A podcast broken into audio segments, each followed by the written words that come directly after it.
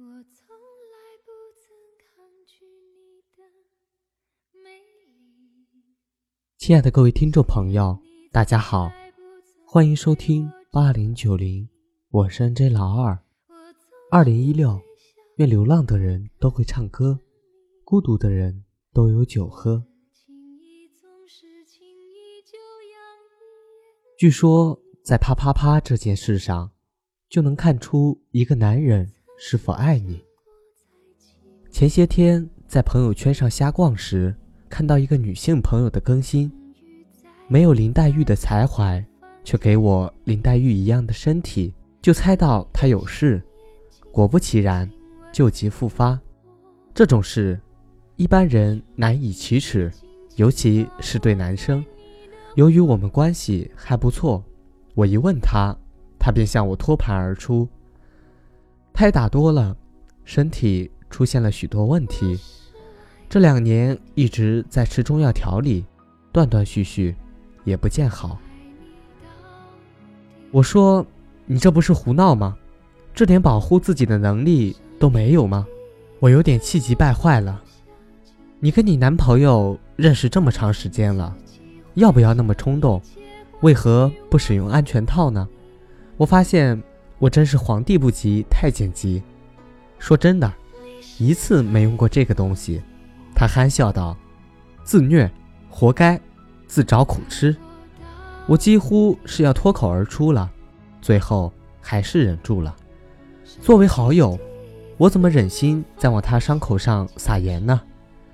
他最后弱弱地说：“都是男人的错。”她在我眼中是一个冰雪聪明的女子。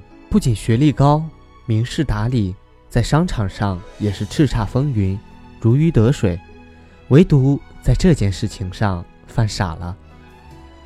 这件事不只是男人的错，你也难辞其咎，好吗？女人不配合，男人也不至于霸王硬上弓吧？难不成还能强暴？再说，强暴可以构成犯罪的，严重者可以起诉。真是哀其不幸。怒其不争。今天闲来无事的时候，我特地在论坛上做了一个调查：如果不是为播种的需要，男人们，你在和爱人啪啪啪的时候，愿意使用安全套吗？许多人参与了回答，我选了其中几条最具代表性的。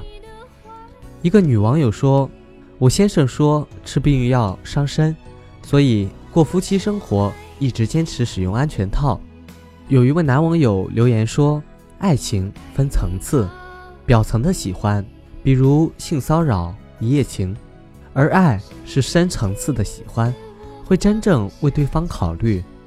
如果男人真爱一个女人的话，会很乐意这么做，因为不想爱人承受药流或者刮宫或妇科疾病之痛。”另一位东北的先生说：“媳妇儿的健康当然第一了。”为了一时的激情，让媳妇儿健康受损，得不偿失。首先，媳妇儿自己难受；再者，媳妇儿病了，孩子谁看？家务活谁做？饭咋吃？哎呀，这么一想，媳妇儿的健康太重要了。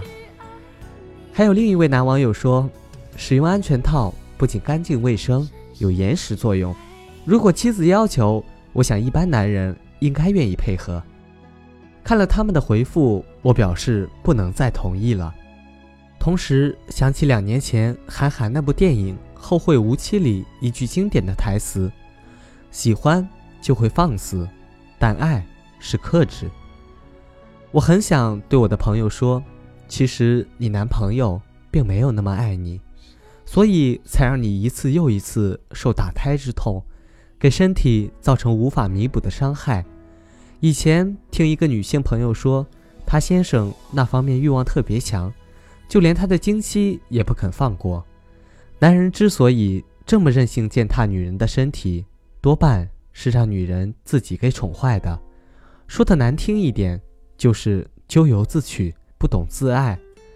女人本是一朵娇艳的水仙，长期遭此摧残，必将早早凋零。最后的苦果。还得自己吃，最后牙掉了，只能自己往肚子里咽。前几天一个远房的表妹告诉我，自己又一次让男朋友甩了。我说，该不会又像上次一样重蹈覆辙吧？她沉默不语。果然不出我所料，她这次又和一个男孩见面两三次就滚了床单。男孩又是甜言蜜语，又是对天发誓，轮番攻击。经不起软磨硬泡的她就从了。一方面，她总以为这样顺着男人，她就会更爱自己；另一方面，她怕拒绝了男生，人家从此就打退堂鼓了。可是没过多久，这男生又跟她提出分手，表妹特别郁闷。男人怎么都这副德行？只有笨女孩才会以为给了性才能拴住男人的心，以为让他爽了。他就从此对你服服帖帖、唯命是从。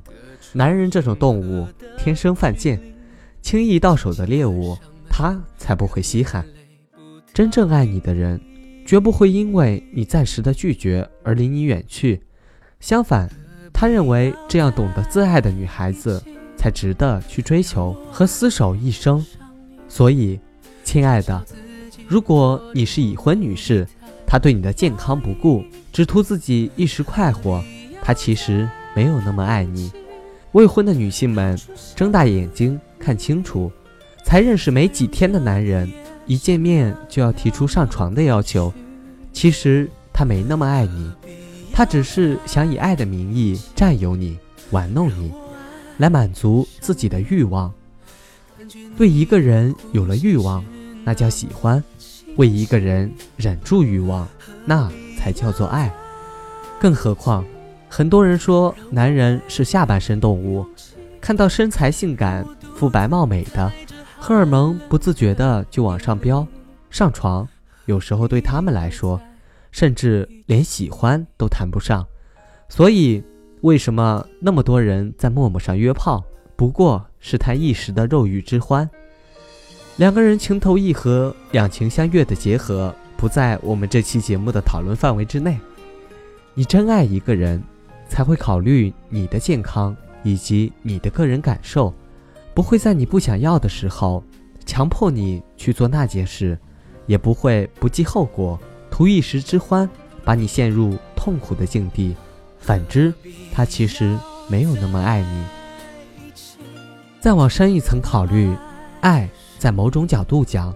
其实是尊重的一种表现。无论两个人爱有多深，甚至愿意把自己的一切交给对方，但总有差距存在的，不会永远都那么合拍。无论是啪啪啪，还是生活中大大小小的事，当出现意见分歧时，尊重对方的意见，找出合理的解决方法。我想，这才是爱的最高境界。只考虑自己的想法，不顾他人的感受，是极端自私的表现。一个自私自利的人，怎么会去爱别人呢？爱或者不爱，很简单，看一下对方对自己的尊重程度，看是否只为自己考虑，基本上可以做出判断。最后，愿你的那个他是发自内心的爱你，同时，也希望听完节目的女性听众朋友。都能拥有自我保护意识。好了，今天的节目就到这里。如果你喜欢我的节目，可以点下订阅或者转发。这里是八零九零，我是 N J 老二。下期节目我们再见。